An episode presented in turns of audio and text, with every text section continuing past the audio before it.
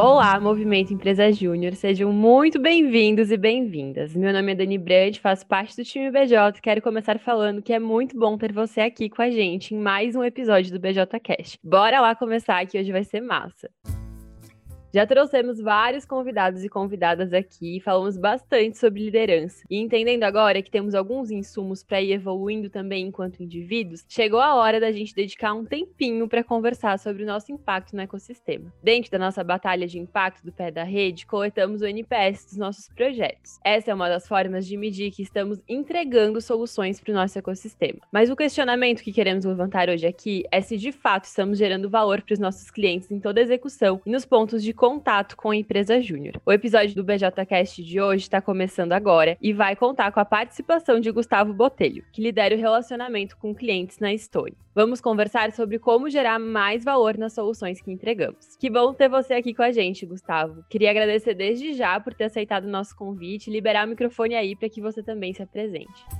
Maravilha, Dani. É um prazer estar aqui contigo. Pode me chamar de Guga, tá? Fica mais íntimo, como a turma me conhece aqui na Stone. Primeiro, agradecer muito o convite. É um prazer estar aqui com vocês. Eu sou um fã declarado do Movimento Empresa Júnior. Não vou falar que eu não tive a oportunidade de fazer parte, porque eu tive a oportunidade, mas na, na época da faculdade, eu acabei cursando só dois anos de faculdade. Eu ainda não tinha despertado o interesse de quão benéfico poderia ser para minha vida trabalhar na Empresa Júnior. Mas eu adoro já conheci muita gente boa, várias pessoas que passaram por mim aqui junto na Stone vieram do movimento e fica evidente a diferença de um indivíduo que passa e se entrega pelo movimento Empresa Júnior daqueles que não tiveram essa experiência. Bom, eu sou, sou Gustavo, me chamam de Guga, tenho 26 anos, sou sócio aqui do grupo Stone Co. Comecei na empresa com 19 anos. Hoje, o grupo já tem mais do que 9 mil pessoas. Na época, tinham 40. Então, era uma startupzinha, muito pequenininha. E eu fui trabalhar como vendedor porta a porta. Interessante que naquela época, eu estava começando a ingressar à faculdade de administração e as pessoas ao meu redor queriam trabalhar em mercado financeiro, vestir terno e gravata, enfim, trabalhar em multinacionais, eram muito mais preocupados com o cargo do que com de fato o que você iria fazer. Então teve até um, um pequeno julgamento aí, opressão social para eu tentar me enquadrar, já que eu estava fazendo uma coisa completamente oposta ao que muitos jovens sonham. Eu estava sendo vendedor porta a porta, mas no final das contas era aquilo que me dava prazer. Estava conseguindo ter contato com empreendedores, administradores da vida real todo dia, e aquilo era muito mais gostoso do que estudar sobre teoria geral da administração. Passei a liderar o time de vendas da Stone logo no ano seguinte, em 2015. Depois, participei da expansão da empresa para o Norte e Nordeste onde eu fiquei residindo durante dois anos. Liderei a iniciativa de grandes contas também na frente comercial. Depois fiz um shift de desafio para ajudar no time de gente da operação. E desde agosto do ano passado, eu estou ajudando o time de relacionamento com o cliente. Ou seja, tudo aquilo que tem interação com o cliente que é feito à distância. Perfeito, Guga. Acho que essa trajetória mostra bastante também, né? Algo que a gente tem em comum com o movimento Empresa Júnior aí, de aprender na prática, né? Colocar as coisas logo pra rodar e, e tu sempre foi, né, essa pessoa que buscou tá aprendendo, se capacitando, mas já fazendo também. E aí, pra gente começar aqui, puxando a primeira pergunta, eu queria entender, né, diante dessa trajetória que tu contou, das experiências que tu já teve, qual que tu entende que são os maiores benefícios de olhar com atenção e cuidado para essa geração de valor para os clientes, desse contato, assim, que a gente tem com as pessoas que estão aí confiando no nosso trabalho?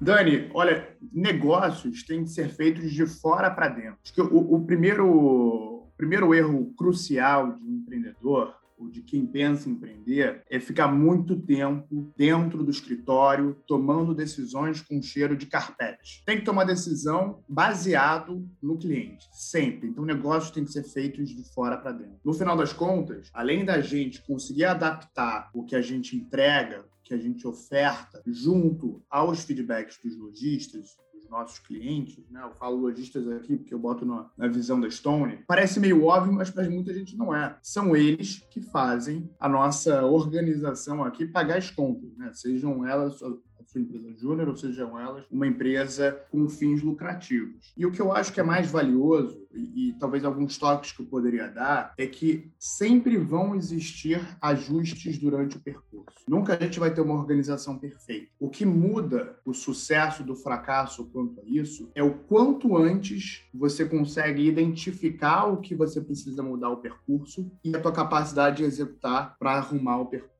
Mas todo mundo tem que ter em mente que ajustes no, durante o percurso vão estar tá sempre acontecendo. Porque se não estiverem acontecendo, é porque a gente está acomodado, é porque a gente não está necessariamente explorando oportunidades novas de mercado. Então, essa aproximação com, com o cliente para receber instantaneamente e de uma forma completamente transparente o feedback do nosso trabalho, ele não é para a gente identificar no nosso time quem que está errando ou quem que pode melhorar. Claro que isso é positivo, mas ele é muito mais importante para a gente saber se aquele nosso objetivo fim, que é de gerar valor para alguém, porque se a gente não está gerando valor para alguém, não existe empresa, está sendo de fato praticado. E vou, e vou também adicionar que isso vai muito mais sobre a atitude das pessoas. Muitas vezes a gente fica esperando uma fórmula mágica para conseguir captar capturar o termômetro da satisfação do cliente. Um software, um, um, CRM, alguma coisa que bote no nosso colo e que a gente consiga ali plugar no nosso sistema para conseguir capturar essa informação fidedigna do que o cliente está sentindo. Isso é muito mais de atitude. Não precisa de software nenhum. A coisa mais barata que dá para fazer é sair com uma intenção genuína de querer aprender e perguntar para o cliente como é que ele foi servido durante os nossos trabalhos aqui de consultoria. Então, a atitude ela é mais importante, o porquê, o porquê que, que, que te move para ir atrás dessa, dessa informação e a atitude do indivíduo que executa, além da essência genuína de querer aprender, são muito mais importantes do que as ferramentas. Então, sem sombra de dúvida, é, para fechar o raciocínio, mudanças de percurso vão acontecer. O que muda uma empresa de sucesso frente a uma de fracasso é a velocidade para identificar o que, que fez o percurso mudar de direção e a capacidade de executar essa correção no processo. Muito massa, Guga. Acho que trouxe um ponto bem importante, né? Da nossa atitude, da nossa postura frente a esse tema tão importante e a, e a forma que a gente lida com ele. E aí, né, para o pessoal que está ouvindo a gente aí, que não tem essa cultura tão desenvolvida dentro do DJ e ainda não está conseguindo aplicar uh, essa noção aí de entender como que também uh, as pessoas estão percebendo o valor das entregas, o que, que tu indicaria para começar? Assim? Por onde que as pessoas podem começar esse, essas atitudes? O que, que elas podem começar a fazer para conseguir entender então melhor uh, os clientes? Boa, perfeito, Dani. Acho que a primeira coisa para pontuar é que, pelo menos as pessoas que eu tive contato no movimento Empresa Júnior, sempre tiveram um perfil empreendedor e voltado para a ação. Esse tipo de, de indivíduo, claro, estou generalizando aqui um perfil, ele é muito mais voltado para querer executar, para fazer, e pouco voltado para querer compilar informação, tratar e analisar a informação, e analisar dado para transformar em informação. Então é importante ter a consciência de que a, nossa organização como empresa júnior, ela está aqui para perpetuar não só durante o ciclo que você está trabalhando nela, mas para o longo prazo. E para isso, para conseguir ter mais sucesso no longo prazo, uma amostragem de dados, ela é muito importante para conseguir tomar a decisão. Eu falo isso porque na minha época de vendedor, eu, eu negligenciava qualquer tipo de input de informação no sistema. Ah, tinha que botar lá de onde é que veio o lead, perdi ou não a negociação, por que perdi? Eu falei, ah, cara, quer saber? Pô, que buchitagem é essa? Tô louco para vender. Não vou ficar botando informação aqui em Excel, em planilha, em formulário. E foi um grande erro que eu tive no início da minha carreira. Porque depois, quando eu passei para o desafio, passei a ter um desafio de mais gestão, eu entendi que a Stone, para mim, não era uma corrida de 100 metros, era uma maratona, uma ultramaratona. Eu vi o quanto que aprender durante o processo de venda, durante o processo de conquista, durante o processo de fortalecimento de relação, era importante. Você só consegue aprender quando você tem muito dado de várias pessoas, de vários indivíduos da organização sendo compilados e tratados para você ter uma amostragem com um, um, uma porcentagem de confiança para tomar decisão. Então, ter a consciência, por mais que seja não seja inerente da natureza da, das pessoas que estão em empresa júnior, da importância de você ter uma gestão forte de informação, é o primeiro passo. O segundo, na minha visão, o time ele tem que entender que o objetivo final é buscar informação para gerar valor para o cliente não é apontar quem que errou ou quem que acertou. Isso aqui, isso aqui é muito menos sobre você e é muito mais sobre a gente, sobre o negócio. Errar faz parte. Ter um cliente que não te avaliou bem é uma benção porque mostra oportunidade de acertar. É contraintuitivo para a natureza humana, porque ninguém gosta de ter um feedback a desenvolver. A chance de você criar antipatia, ou de você ficar com vergonha, ou de você achar que vai ser julgado é muito grande. Porém, é uma dádiva. Feedback é uma dádiva. Porque olha que barato, você viu alguma coisa que você pode ser melhor. Então, também na sua carreira, se acostuma, se acostuma a isso. Agradecer, e quando eu falo agradecer, não é falar obrigado. É você ter gratidão quando você vê alguma coisa que você poderia ser melhor. E é melhor você saber do que você não saber. E todo mundo tem coisas para ser melhor. Depois, claro, só depende de você executar essa mudança. Não vou falar que, que, é, que é bom uma pessoa receber o mesmo feedback num período curto de tempo de forma repetida. Não, aí já vai muito mais do indivíduo não está afim de querer mudar. Mas ter essa noção do objetivo de você coletar informação depois a gente vai entrar no detalhe do como, mas o objetivo de você coletar informação, ele é muito importante. Quando você tem um time grande, eu acredito que isso não vai fazer parte da, das empresas júniores, mas trazendo um pouco do que eu já vivi aqui na Stone, é gente, por exemplo, querendo manipular informação. Tipo, motorista de Uber, no final, opa, dá cinco estrelas, hein? Gente que faz algo, que manda alguma pesquisa transacional falando sobre algum serviço que foi prestado e fala, ó, oh, camarada, me avalia bem. Fodeu, porque, assim, isso isso não vai ajudar em nada na organização, isso só vai chancelar, botar uma, uma cortina aqui de, de percepção que um trabalho foi bom, mas que não foi genuíno do cliente falar sobre aquele, sobre aquele serviço. Então, cuidado com manipulação de informação e o time também tem que ter essa essência de de querer feedback, de gostar de feedback, para também não querer esconder informação quando tem algum tipo de desvio. Por outro lado, então o terceiro ponto, o cliente também tem que entender a nossa motivação e a nossa intenção. E para isso o briefing é fundamental. Por que, que eu digo isso? Na Stone a gente, a gente tem pesquisas transacionais, que são pesquisas que são enviadas depois de um momento de interação de alguém do nosso time com o cliente, e elas são mais específicas para falar sobre aquela interação específica específica, ou seja, o cliente fez uma ligação aqui para o nosso time de relacionamento com o cliente. Depois da ligação, a gente envia uma pesquisa para ele responder como é que foi a interação com aquele atendente específico, com aquele encantador específico. Isso para muito mais dizer sobre satisfação. Pesquisa transacional diz respeito à satisfação. Pesquisa relacional diz respeito à lealdade. E a pesquisa relacional é importante você mandar de tempos em tempos, por exemplo, aqui a gente manda sempre a cada 90 dias, para saber de fato que é o, é o, é o, é famoso NPS, né, Promoter Score. Qual que seria a, a possibilidade dele indicar a gente para amigos ou para parente. E a Ben, a Ben Company criou essa pesquisa porque ela era a forma mais simples de você conseguir traduzir satisfação, melhor dizendo, traduzir lealdade, traduzir fidelidade. E é um barato porque o NPS, você consegue comparar empresas de indústrias diferentes, de setores diferentes. Por exemplo, quando eu pego a Keystone, eu faço pesquisa também da minha concorrência, eu tenho o NPS de todos os meus concorrentes, mas eu estou mirando atingir o NPS da Amazon, da Apple, da Disney, porque não necessariamente você precisa ter coisas da mesma do mesmo setor. E aí, quando a gente faz uma pesquisa e o cliente responde de forma negativa, ou melhor, aquém da nossa expectativa, a gente liga para o cliente para tentar entender melhor o que aconteceu. Vou falar disso depois. Só que o cliente, quando ele não está brifado que o nosso objetivo é aprender, ele fica com vergonha de falar. Porque existe ainda, Dani, ainda existe muita gente boa no mundo. E o cliente ele não quer ferrar por exemplo, o encantador. Por isso que o briefing para o cliente ele é muito importante. Você tirar aquele, aquela máscara de ter que agradar todo mundo. Então, assim, ó, cliente, eu realmente quero aprender. Eu quero aqui que você não, que você não guarde nenhuma palavra para depois, que você não guarde nenhuma palavra para si. Eu quero que você diga exatamente como foi o nosso serviço frente à sua expectativa.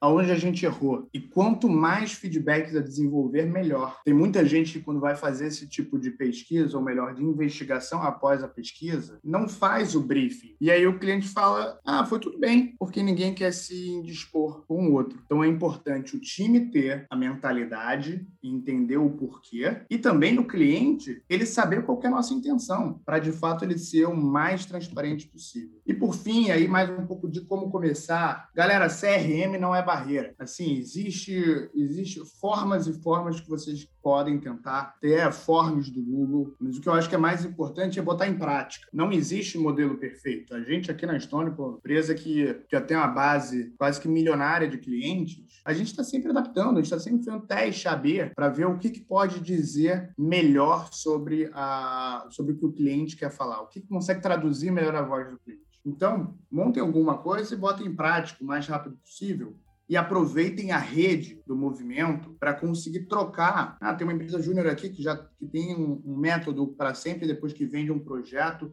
mandar uma pesquisa transacional para saber como é que foi o trabalho do time de venda. Pô, passa para cá, deixa eu testar. Mas é importante o passo seguinte, que é coletar a informação, tratar a informação, conseguir classificá-la e tabulá-la para tomar decisão e para melhorar. Lembrando do que eu falei no início, vai dar problema, vai dar merda, sempre a gente vai ter problema. E a vida de empreendedor é isso. Ser tarado por problema é querer passar por cima de problema. O que, o que faz as pessoas serem campeãs são identificar rápido o problema, e corrigir rápido o problema. Então, tendo esse princípio e essa, esse fundamento, eu sugeriria botar em prática logo, buscar traduzir a voz do cliente da forma certa. Nossa, muito massa, Guga. E acho que o que tu trouxe aí até de feedback e da gente brifar muito bem, né? E entender, até para as pessoas entenderem, né? Por que, que a gente está coletando aquilo, o que a gente quer estar tá aprendendo através daquele feedback, que essa é a nossa intenção. Isso é muito a cara do movimento Empresa Júnior, né? Porque a gente está aqui também para aprender e para impactar o nosso ecossistema. Então, acho que casa super, assim, com a nossa proposta. E aí, trouxe bastante aí sobre dados, falou um pouquinho de NPS. E aí, tu trouxe que vocês também ligam, né? Quando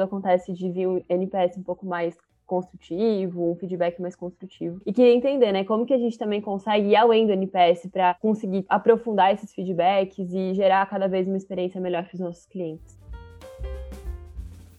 Maravilha, Dani. A gente, a gente, além do NPS, que é essa visão mais relacional, a gente tem outras, outras formas que, que eu poderia indicar para vocês. Então, essa de pesquisa transacional, aqui, por exemplo, a gente usa, é, a gente chama de Customer Satisfaction, né, o CSAT, que a gente quer tentar pescar qual que foi o sentimento em relação à satisfação com aquela troca que o cliente teve ao longo de alguma interação. Então a gente pergunta, ah, esse atendimento você achou cansativo, péssimo, neutro, bom, fantástico? Conseguiu resolver seu problema, sim ou não. Deixa também um espaço de comentário para a pessoa que quiser fazer alguma, fazer alguma sugestão, algum comentário. É bem importante, porque aqui a gente não quer só que o cliente ele, ter, ele tenha a demanda dele resolvida. A gente quer que o cliente ele fique encantado, que ele saia, assim, falando, cara, nunca tive uma experiência como essa com nenhum serviço de atendimento. Por isso que a nossa barra de qualidade, e aí esse processo de, que é muito importante, que é o pós-pesquisa, pesquisa, que é o processo de investigação, a, a pesquisa ela, ela é, ela é para você conseguir filtrar quem que são aqueles indivíduos ou clientes que vão conseguir te gerar mais valor no processo depois. E aí a gente faz ligação para todo mundo que botou até o ótimo, que botou até o bom na realidade. Porque eu quero saber o que, que faltou Aí eu pego uma pessoa responsável para ligar só para gente que marcou como bom e perguntar o que, que faltou para ser ótimo, que eu quero surpreender. Claro que é muito mais crítico aquele que foi o cansativo, que imputou a informação como ruim, que aí eu tenho, do, eu tenho dois objetivos, que também é muito importante. O primeiro é reverter essa percepção negativa e resolver a demanda do cliente, caso tenha ficado uma demanda em aberta. E o segundo é resolver de forma estruturante para que aquela dor que aconteceu com aquele cliente, seja numa pesquisa de satisfação, numa pesquisa de, de, de lealdade, para que ela não aconteça mais com futuros clientes. Então, muitas vezes, não é sobre ligar, é sobre quem liga. Aqui no caso da, de, de EJ, tem muita gente com espírito de dono, o que é muito bom. Mas, por exemplo, eu não posso botar qualquer um aqui no meu time para ligar para esses clientes, porque eles não vão conseguir pescar de fato o que o cliente está querendo dizer. Não por capacidade ou não, mas eles não vão necessariamente ter aquele interesse de, cara, querer aprender. Muitas vezes é só Tá bom, preencher aqui uma tabela no sistema, beleza, aprendi, show. Então, você pegar algumas pessoas que talvez tenham uma visão, uma visão mais macro, uma responsabilidade maior dentro da organização para fazer esse processo de ligação, além de ser um ato cultural muito positivo, também é muito valioso para trazer informação para dentro de casa. Então, eu, eu acho que esse processo pós-pesquisa é importante. Não, não é fácil de você montar, mas uma dificuldade quando você começa a ter uma amostragem mensal de dados que passam de 10 mil. É você fazer a tabulação. Então, aqui a gente começou a fazer pesquisa onde o cliente ele consiga classificar sozinho tops top assuntos que podem ser os motivos para ele ser detrator, e aí tem os comentários. Mas além de pesquisa de satisfação, que eu acho que é muito importante, é conseguir também no processo de venda você ter esse, essa mesma forma de pensar, de que informação é assim é o, é o, é o futuro da empresa, né? já presente. Então, por exemplo, a origem do lead, ter disciplina para conseguir identificar da onde que veio aquele lead. Pô, por que, que isso é importante? É claro, porque quanto mais leads você tem de um determinado canal, você consegue ter, pô, esse canal aqui ele está funcionando, eu vou aumentar o investimento. Isso facilita até fazer planejamento, ter previsibilidade de mais contratos fechados. Ou melhor, o lead, eu tenho pouca quantidade de leads por indicação, só que a conversão é muito mais alta. Então, aqui a tomada de decisão vai ser para investir mais em leads por indicação. E o como vocês pensam. Funil de vendas. Muito importante o time de vendas ter a disciplina de ter um bom funil de vendas e preencher com informação fidedigna. Por quê? Porque se você descobre que você está perdendo a sua grande concentração de clientes em determinada etapa do funil, a gente pode concentrar a dar um deep dive e falar, tá bom, mas é nessa etapa do funil aqui, no, na parte de qualificação, o que está acontecendo beleza, pô, eu vou treinar, eu vou dar ferramenta para facilitar. Além de você conseguir resolver o problema macro da instituição, você também consegue comparar um indivíduo com outro para ajudar. Putz, o Marcelo ele tem muito sucesso na etapa de qualificação. A Fernanda já não vai tão bem. Fernanda, Deixa eu te aproximar aqui ao Marcelo para você aprender o que ele está fazendo. Então, a etapa de venda também ela é muito importante para a, gente conseguir garantir resultado, mas principalmente também gerar uma boa experiência para o cliente, que ele não esteja a expectativa dele frustrada. Boa, Guga. E aí, pra gente se caminhando já para nossa última pergunta, queria ouvir de ti assim, se tem alguma outra boa prática que rola aí Stone, a gente já comentou bastante, né, que vocês têm feito também, mas se tiver algum exemplo de que tu tem orgulho, quer compartilhar com a galera, fica super à vontade.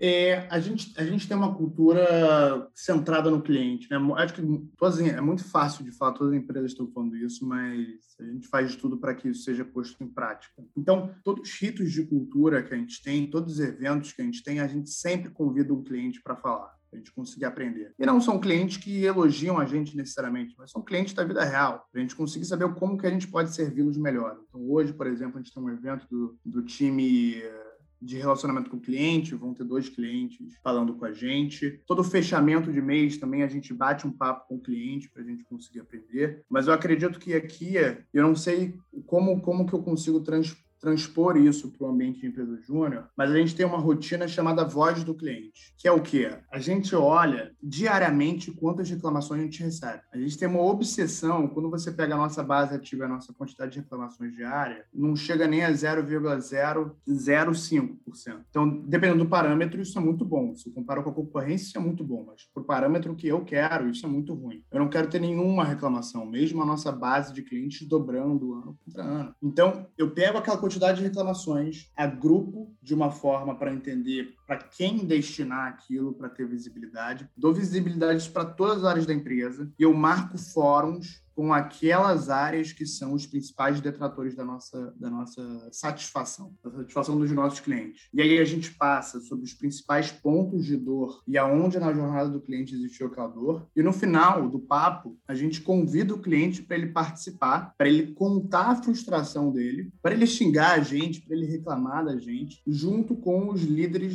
daquela, daquela área que foi responsável pelaquela dor. E o objetivo é você trazer, de fato, uma insatisfação. Você trazer uma frustração, você trazer um inconformismo. Por quê? Se eu dar um exemplo aqui, o líder de risco, ele não está falando com o cliente todo dia. É muito diferente eu mandar um relatório para ele diário falando que, ele, que 10 clientes reclamaram dele, que depois ele começa a normalizar. Então, essa estratégia de convidar o cliente, o cliente xingar a gente ao vivo, numa, numa videoconferência, é positiva porque eu consigo conectar com o coração do líder de risco. Ele fala, pô, realmente, tô fudendo aqui o rolê, tô estragando tudo. Olha a dor que eu fiz, eu deixei o cliente com a conta bloqueada durante tanto tempo, ele não conseguiu pagar o fornecedor, ele tá como, cara, eu preciso resolver isso o quanto antes. Então, esse modelo, por incitar o coração, ele faz com que o, os responsáveis pela dor do cliente queiram botar em prática logo uma solução. Então, acho que isso é, é a dinâmica que a gente faz aqui que eu tenho o maior prazer. Top, perfeito, Guga. Acho que não tinha como a gente terminar melhor também esse episódio com um exemplo assim bem prático mesmo. E como todo episódio, né, trouxe várias ideias aí de que, que a gente consegue aplicar na nossa CJ com inovações simples dentro do nosso dia a dia já.